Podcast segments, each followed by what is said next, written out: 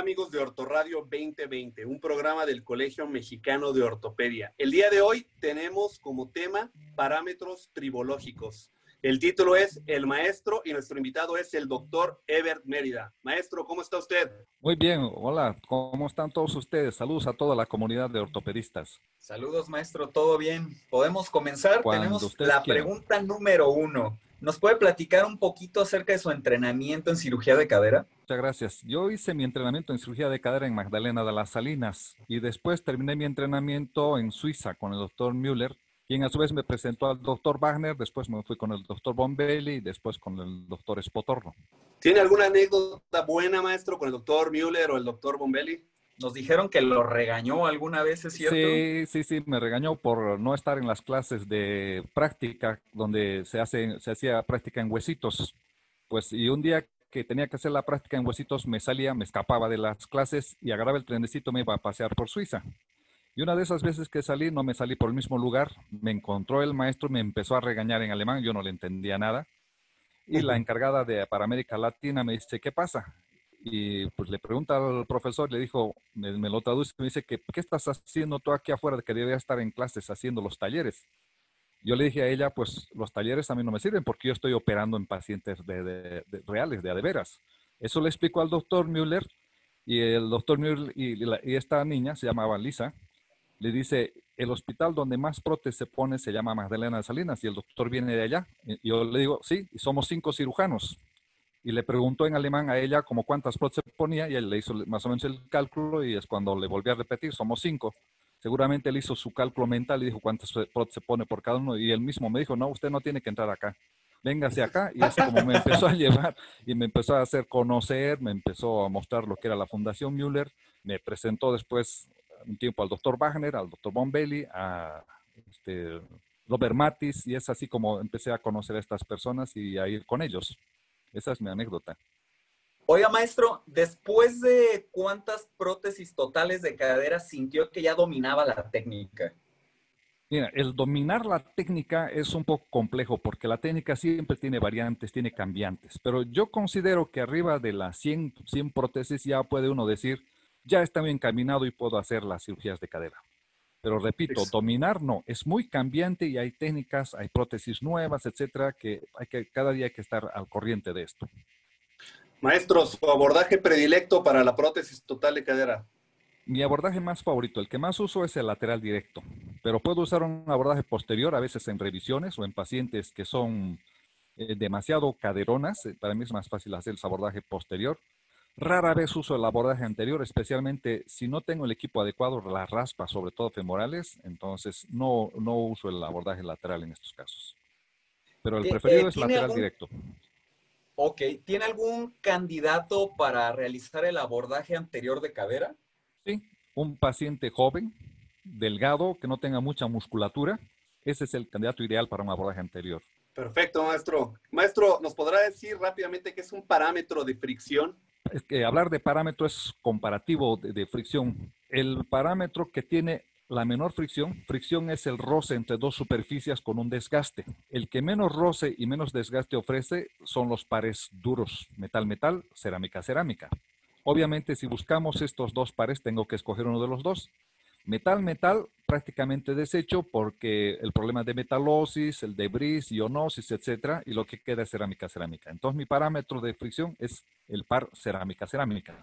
Muy bien, maestro. ¿Nos podría hablar un poquito acerca de cómo hace para medir el desgaste en una prótesis total de cadera? Esto es muy difícil porque en México no tenemos los medios suficientes para hacer una medición exacta de un desgaste.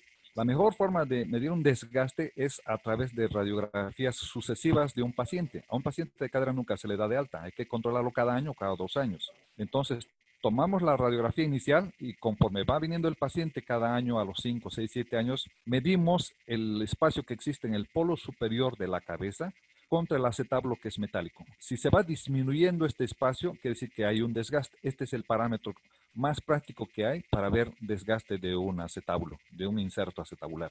Muy bien, maestro. ¿Por qué es importante saber acerca de la tribología? Ah, es muy importante porque precisamente la tribología, que es la ciencia que estudia el roce entre dos superficies con su desgaste, lubricación, etcétera, hace que exista lo que se llama la osteólisis. Dos superficies al rozarse dejan un debris. En el cuerpo normal, una cadera normal biológica, existe lo mismo. Hay una tribología, hay un roce y todo esto. Pero no existe un debris, porque las células que se van reproduciendo se van anulando, se las va fagocitando, no hay problema. Pero en el caso de componentes artificiales, llámese cerámica, llámese polietileno o metal, estos pequeños fragmentitos de bris, nuestros macrófagos, nuestros eliminadores, no lo pueden deshacer. Se engullen, no lo pueden deshacer, se llenan, se suicidan, por decir algo. Estos macrófagos salen, se rompen los lisosomas, etcétera, y se empieza una cadena de eventos que terminan en una osteolis. Entonces, si nosotros no conocemos tribología, pares articulares, no conocemos el grado de debris, entonces la probabilidad de que tengamos alto osteólisis en un paciente, pues también es alta. Por eso es importante saber esto. Maestro, ¿cómo establezco una buena estabilidad primaria o mecánica? Eso es muy importante porque dependiendo de esto, viene la segunda parte que es más importante a largo plazo, la estabilidad biológica. La estabilidad mecánica simplemente es la mejor eh, el mejor eh, equilibrio entre la, morfología de la prótesis y la anatomía endóstica del fémur. Cuanto más aproximado está, el anclaje mecánico entre estas dos superficies va a ser mejor. Cuanto mejor anclaje exista, la probabilidad de que se mueva es menor. Esto va a dar chance a que el hueso reaccione y si es prótesis no cementada, crezca sobre, las, sobre la prótesis, lo fije. Y si es prótesis cementada, aparezca una especie de fibrosis que es la que va a detener al cemento. Entonces, si la estabilidad mecánica es bien fija, la biológica, la secundaria, de, hecho va a ser muchísimo mejor. Maestro, ¿y alguna recomendación para mejorar la estabilidad biológica o secundaria? Uno, hay que determinar la calidad ósea de nuestro paciente. Y esto lo vemos desde que el paciente entra a la consulta. En cuanto entra el paciente a la consulta, hacemos una serie de preguntas y debemos ver primero qué enfermedades tiene. Puede ser que tenga enfermedades osteoconjuntivas, o sea que se estén comiendo al hueso. ¿Qué medicamentos tiene? ¿Qué vicios tiene? ¿Qué otras drogas tiene? Etcétera, para saber si estos medicamentos, drogas o vicios a su vez están consumiéndose el hueso. Por ejemplo, una artritis, una artritis reumática es una enfermedad en que la misma enfermedad ya se está consumiendo a la articulación. Pero los medicamentos que se dan para la artritis, para curar esta artritis, a su vez están haciendo también que aumente eh, la, artrosis. Entonces, si yo detecto esto desde un principio, puedo preparar a mi paciente. Recuerden, una artrosis, una cirugía protésica primaria, de ninguna manera es urgencia. No existe una urgencia para una cirugía primaria. Da tiempo de preparar al paciente uno, dos, tres meses, mejorar las condiciones del paciente. Es diferente de una fractura que sí es una urgencia. Pero una, una coxartrosis nunca es urgencia. Entonces me da chance de preparar corregir la alimentación, darle algunos eh, antirresortivos. Los antirresortivos que conocemos para la osteoporosis, esos no sirven porque hay que esperar por lo menos dos años para que hagan efecto. Entre paréntesis, cuando se manda un antirresortivo, igual. Si yo quiero medir, pedir densitometría, me tengo que esperar por lo menos dos años antes de pedir la densitometría. Pero hay muchas cosas que puedo hacer para mejorar la calidad ósea del paciente. Eso es fundamental. Es correcto. Maestro, paciente ideal para utilizar par cerámica cerámica? Un paciente joven con mucha actividad de uso. Me estoy refiriendo a una persona joven que tenga, por ejemplo, sobrepeso y que esté caminando, un paciente normal que tiene que caminar mucho, ir de aquí para allá, pero que no brinque, salte. Si este paciente quiere jugar básquetbol, voleibol, no, porque recuerden, es cerámica. La cerámica aguanta muchísimo la fricción, mucho. No alcanza la vida de uno para ver cuánto se desgasta una cerámica pero no resiste un golpe. Entonces, en estos pacientes no, no se recomienda cerámica, pero en el paciente que lo va a usar mucho, con mucha fricción, paciente joven con sobrepeso que tiene mucha actividad de caminar, ese es buen paciente para usar cerámica cerámica. Maestro, ¿y el paciente ideal para utilizar polietileno cerámica? Casi todos, casi todos los pacientes son ideales para un polietileno, polietileno cerámica, gordos, flacos, sobrepeso, etcétera, casi todos, porque este es el par, digámosle, equilibrante entre el par duro duro y duro blando o, o blando blando. Es el mejor par. ¿Por qué no polietileno metal? Porque el metal tiene mayor desgaste que la cerámica. La cerámica dura más. Entonces, para mí, el par más ideal en general es polietileno con cerámica y indicado para todos. Exacto. Maestro, ¿qué opina de la movilidad dual? Ese es un buen elemento, es un elemento, es una situación biomecánica, más bien física a considerar, porque si tengo un movimiento, voy a inventar una, una fórmula. Un movimiento multiplicado por uno me va a dar un resultado grande. Si este movimiento lo multiplico por dos movimientos, el resultado es menor. Por tres movimientos, cada vez menor. Esto si lo aplico a una doble movilidad en la acetablo, por supuesto que me va a dar mucho menor desgaste, mucho menor esfuerzo. El problema, eso en teoría resulta maravilloso, por supuesto que sí. El problema es biológicamente cómo va a funcionar. Yo puedo hacer la prueba afuera, pero el cuerpo es diferente. El cuerpo piensa, el cuerpo sabe reaccionar ante, ante una determinada agresión. La mecánica no, es fría, el cuerpo no. Entonces en el cuerpo no sabemos cómo va a reaccionar si estos pares eh, que existen en medio, se llama polietileno cruzado o no cruzado, va a desgastarse más, no lo sabemos. Pero la idea eh, de principio es maravillosa porque permite mayor movilidad y supuestamente menor desgaste. Muy bien. Maestro, eh, al menos tres tips que el doctor Ever Mérida nos podría dar para realizar una artroplastia total de cadera adecuada. Perfecto. Primero, básico, Calidad ósea. ¿Cómo sé esto? Analizando a mi paciente en la consulta externa y en las placas radiográficas. No necesito pedir densitometría ni nada. Si yo conozco cómo se puede valorar desde trabéculas, como nos enseñó el doctor Singh, que es apreciativo, puede variar porque es cuestión de apreciación, pero si le pongo numeritos, le pongo ya índices, como el índice córtico diafisiario femoral, ya es más exacto. Bueno, calidad ósea, uno. Dos, conocer las prótesis. ¿Cuál es su radio de curvatura de la prótesis? ¿Cuál es su ángulo cérvico diaficiario, cérvico eje del, del vástago de la prótesis? ¿Cuál es el offset de la prótesis? ¿Qué tipo de tronio tiene la prótesis? Su superficie, si voy a usar para integración biológica, tiene on-growth o in-growth. Y si voy a hacer cementada, es alto pulido, bajo pulido, ¿con qué cemento voy a usar? Es decir, necesito conocer la prótesis. Segunda. Tercera, técnica quirúrgica. Cuanto más depurada y fina es mi técnica, mi anclaje, comentaba hace rato, mi anclaje, mi anclaje, primario está garantizado. Dominando estas tres situaciones, les garantizo que la cirugía es buena y al paciente le dicen, cuando le preguntan cuánto me va a dar una prótesis, ustedes con toda la seguridad del mundo le dicen mínimo 30 años, seguro, sea la prótesis que sea, cementado o no cementado. Excelente, maestro. Denos un consejo para prevenir las demandas médicas eso es muy importante. El primer gran, gran consejo es, uno, explicarle bien al paciente qué es una cirugía. En la consulta, con una radiografía, explicarle en qué consiste, cómo está su cadera, cómo se le va a poner la prótesis, decirle y darle chance a que tenga, eh, nos, eh, se le permita aclarar todas las dudas que quiera. Inclusive, este es un consejo. A la primera el paciente no lo decide. Generalmente viene a una segunda oportunidad. Entonces decirle, mire, en la casa se le va a ocurrir o su esposa o su familia le van a hacer más preguntas. Apúntelo. Cuando venga conmigo, venga con su papelito y aclaramos todas las dudas que usted quiera.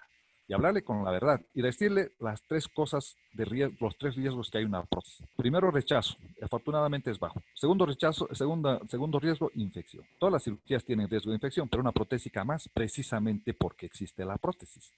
La prótesis, recuerden, no tiene anticuerpos, no se va a defender si le ataca una bacteria. Si hay infección, le, podemos bombardear con antibióticos, pero el antibiótico sabemos que va por la circulación y por la sangre a todas partes.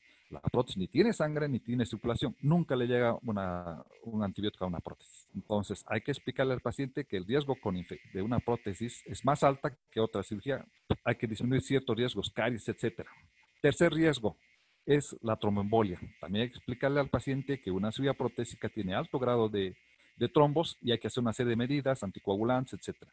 Si le explicamos perfectamente bien al paciente y aclaramos todas sus dudas, eh, les garantizo que no van a tener ningún problema. La interrelación con el paciente es clave número uno para no tener problemas con el paciente. Es más, el paciente le va a adorar a uno si, tenemos esta interrelación. Ese es un buen consejo. Gracias, Muchas gracias, maestro. Eh, si yo quiero estudiar acerca de tribología, ¿qué libro me recomienda? Hay muchísimos libros de tribología.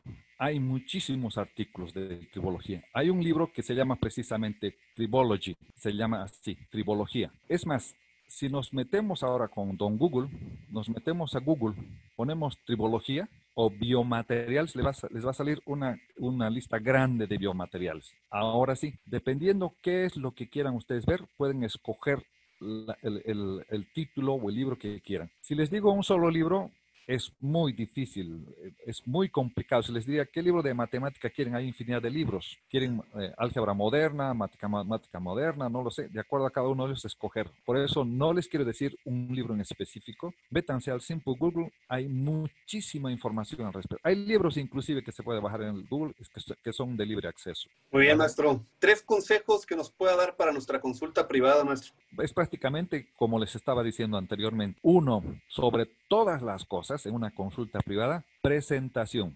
Como te ven, te tratan. Esto no quiere decir que tienes que andar de corbata, ni mucho menos, pero un médico pulcro, aseado, atento, ordenado, que está listo para cualquier duda al paciente, es fundamental y es la carta de presentación. Dos, trato. El trato es clave el trato. Tres, nunca permitan a un paciente solo. Debe venir con alguien acompañado, porque si viene solo, ustedes les, les explican. Cuando llega a la casa, le, le, van a decir, ¿qué te dijeron? Como teléfono descompuesto, van a empezar a dar otra información, etc. Pero entonces, presentación uno, trato del paciente dos y explicación. Esos son los mejores consejos para una práctica privada. Muchas gracias. Maestro, su lugar favorito de México. De estado, el estado que más me fascina estado número uno, me disculparán los otros estados, conozco todo el país, me jacto de conocer bien México, Chiapas. No saben cómo, qué, qué, hermoso es Chiapas, todos los lugares que tiene para visitar Chiapas. Maravilloso lugar. Eso es en cuanto a estado. Lugar preferido, playa.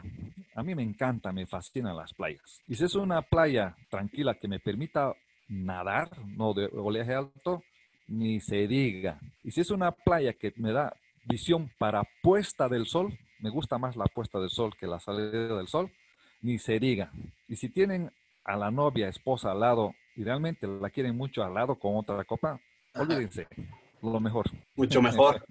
Aprovechando de copas, ¿su vino favorito, maestro? Uh, ese toca. Después de la cadera, yo creo que la cosa que más me gusta en este planeta, sin contar a mi mujer y a mis hijas, el vino. Yo soy fanático del vino. Y el vino tinto es mi, soy fanático del vino tinto. Y en cuanto a uvas, me gusta mucho, mucho la casa eh, y me gusta mucho el Sinfandel o el Pinot Noir. Si no es de Montechanic, es de Chateau Cruz. Los dos son de Baja California. Son los que más me gustan. Son mi número uno. Muy bien, maestro. Pues le agradecemos por su tiempo, sus palabras. Esto es Ortoradio 2020, un programa del Colegio Mexicano de Ortopedia. ¿Algo más que quiera agregar, maestro? Muchísimas felicitaciones a ustedes porque este es un programa maravilloso para podernos comunicar, estar en medio con ustedes, platicar Vaya, muchas felicidades y ojalá continúe este con muchos otros colegas que pueden aportar muchísimo. Un placer. Muchas gracias. Muchas gracias, maestro.